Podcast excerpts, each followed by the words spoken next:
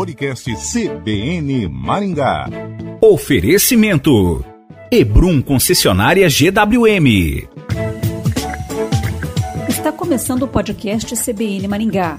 O podcast CBN Maringá desta semana fala sobre mitos e verdades da psiquiatria. De acordo com a Organização Mundial da Saúde, cerca de 700 milhões de pessoas no mundo são afetadas por algum tipo de transtorno mental. Considerando apenas os casos de depressão, um em cada cinco homens e uma em cada três mulheres vão precisar de tratamento psiquiátrico. Embora seja grande o número de pessoas que precisam de ajuda especializada, ainda existe preconceito em relação ao paciente de psiquiatria. Para desmistificar ideias distorcidas sobre certas doenças psiquiátricas, o podcast CBN Maringá conversa com o psiquiatra Ricardo Asmé, professor do curso de medicina da Universidade Positivo. Doutor, ainda existe um certo preconceito em relação ao paciente de psiquiatria? Existe, existe um certo receio ainda é, inclusive do profissional psiquiatra, mais pelo pessoal que tem uma certa idade, mais os idosos, é, o pessoal mais novo não tanto, mas existe um certo estigma, né, que a gente chama um, um certo preconceito, é, ainda existe, mas ele vem diminuindo. E por quê? Eu acredito que a psiquiatria é uma ciência é, muito nova, então é, muitas pessoas têm muito é, pouco conhecimento. Para você ter uma ideia, os psicofármacos, né, que são os remédios utilizados para tratamento de doenças mentais, eles surgiram é, em 1949, o lítio, o primeiro, depois em 1954, a clorpromazina, o primeiro antipsicótico. Então é tudo muito novo, é tudo a partir da década, na verdade, de 60, mas primeir, as primeiras medicações ainda é muito cheio de efeito colateral e só a partir da década de 80, então, que a gente teve realmente antidepressivos ali a partir do Prozac, que começaram a ser usados sem muitos efeitos colaterais. Então, antes disso, a psiquiatria é muito marcada pela falta de tratamento, é, é, tratamento efetivo, muito internamento, é, os pacientes só aqueles mais graves sendo atendidos por psiquiatras. Então, isso, isso acho que ficou no, na, na história das pessoas, da memória. E mais o, a cultura mesmo, né? É, é, popular, a maneira como as pessoas pensam a doença mental, isso tudo vai se modificando muito lentamente, né? Por ser uma ciência assim que realmente despontou agora, de 1900 60 para cá, eu diria 80 para cá, então as pessoas começam a interpretar melhor a psiquiatria a partir desse momento. Então vem muito ainda de, de má compreensão, é, advinda do próprio passado, do modelo antigo de tratamento, que era um modelo muito precário, na verdade. Isso pode ser o, o que determina, talvez. Existem muitas pessoas no mundo que sofrem de transtornos mentais? Doença mental é extremamente prevalente. Né? É, se você pensar, por exemplo, a depressão, é, na vida, a gente diz de 0 a 75 anos, um em cada cinco homens, uma em cada três mulheres vão precisar de tratamento de um quadro depressivo, ansioso, por motivo de. provavelmente provocado por motivo de estresse ou em virtude de, de uma série de outros fatores, inclusive genéticos e etc. Mas é a prevalência atual, se você observar só a depressão, né? colocando mais todas as outras doenças mentais, a gente tem, então um impacto na saúde mundial assim é, avassalador.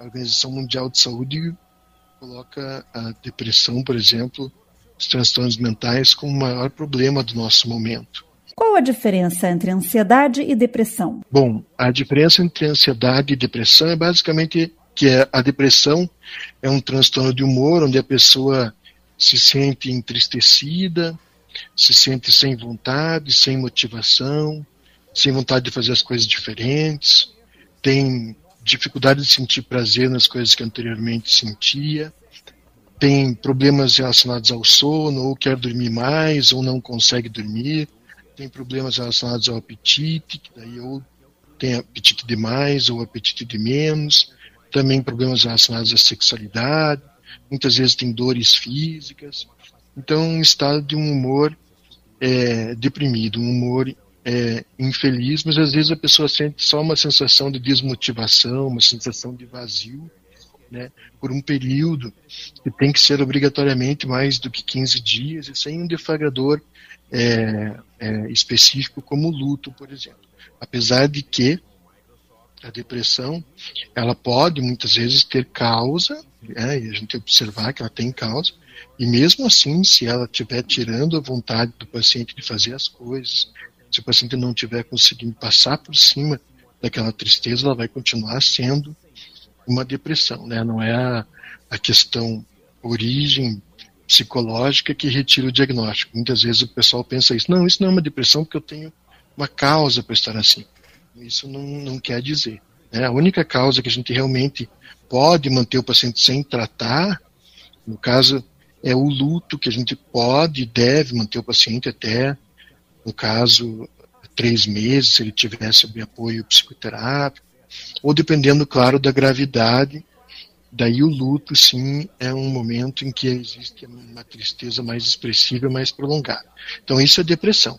Ansiedade já é outro diagnóstico, é um medo excessivo, né, que pode vir através de preocupação, que é o medo com o futuro, ou que pode vir através de sintomas principalmente corporais, no caso é, taquicardia, dor no peito, sensação de pressão baixa, sensação de desmaio, sensação de, de que vai morrer, palidez, falta de ar, tudo é uma espécie de ansiedade chamada pânico daí, né?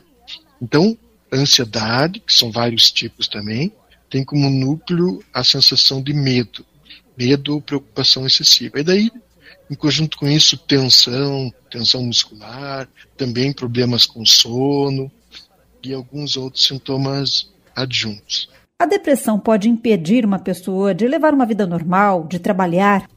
Sim, a depressão, ela, a depressão e a ansiedade, ela está sempre entre as primeiras causas de faltas de trabalho no mundo. Então, as causas geralmente são mais agudas, por exemplo, algum tipo de lesão, de acidente. As causas osteomusculares, é, uma hernia de disco, uma dor muscular, ou lesões por esforço repetitivo. E os quadros depressivos ansiosos. Essas são as maiores causas de faltas ao trabalho. Então, se a gente considerar assim a doença é, mais crônica, ela é a depressão é hoje a maior, faltas, é, maior causa de faltas ao trabalho no mundo todo. Pessoas com transtorno bipolar conseguem ter uma vida normal? Sim, conseguem ter uma vida normal. Elas precisam estar sob tratamento é, psiquiátrico. O transtorno bipolar é uma doença bastante biológica, com características próprias é, na neurotransmissão, características neurobiológicas próprias um fundamento genético bem importante. Então, essas pessoas precisam estar sob medicação, sob terapia também, é, de modo ideal, né? mas pelo menos sob um tratamento é, medicamentoso para que consigam viver bem. E a partir daí, essas pessoas conseguem viver normalmente. Tá? Às vezes, o que precisa no tração polar é no início do tratamento um pouquinho mais de paciência, porque na depressão chamada unipolar, as pessoas respondem muito fácil, geralmente na primeira tentativa com um antidepressivo. Às vezes no transtorno bipolar, é, por existirem, vamos dizer, vetores, a pessoa tem que, ela não pode ficar também acelerada demais ou alegre demais, existe um pouquinho mais de dificuldade, um pouquinho mais de tempo para estabilização, mas a pessoa vai ficar estável e vai viver normalmente. A depressão pode levar à morte? Sim, a depressão é a maior causa de suicídio, né, principalmente a depressão do tipo bipolar, essa que eu citei. É, mas dentre, dentre as causas de suicídio, a gente tem a principal sendo a depressão. Então ela pode levar à morte, com certeza. Doutor Ricardo, é verdade ou mito que depressão e tristeza são a mesma coisa? Não, é, é, a tristeza é um sentimento normal, é um sentimento é, menos agudo, mais passageiro. A tristeza geralmente não causa perda de função, né? então a pessoa consegue trabalhar normalmente, consegue cuidar dos seus, dos seus filhos, sua família, é, não tem tanta perda de concentração, né? Então a pessoa não tem tanto prejuízo clínico. Na depressão existe um prejuízo clínico bastante marcado e muitas vezes uma dificuldade até no juízo crítico da realidade, uma dificuldade de percepção das coisas. As pessoas começam a ver as coisas de maneira muito ruim, muito catastrófica e muitas vezes começam a pensar que a vida não vale a pena, o que não acontece em quadros de tristeza. A tristeza ela existe e é entendida como um, um dos sentimentos próprios do, do ser humano. Já a depressão traz problemas para fazer as coisas, então a pessoa não consegue ter mais a performance que tinha, problema para sentir as outras pessoas, para interagir com as outras pessoas, é, problemas de trabalho e, eventualmente, é, ideação suicida, né?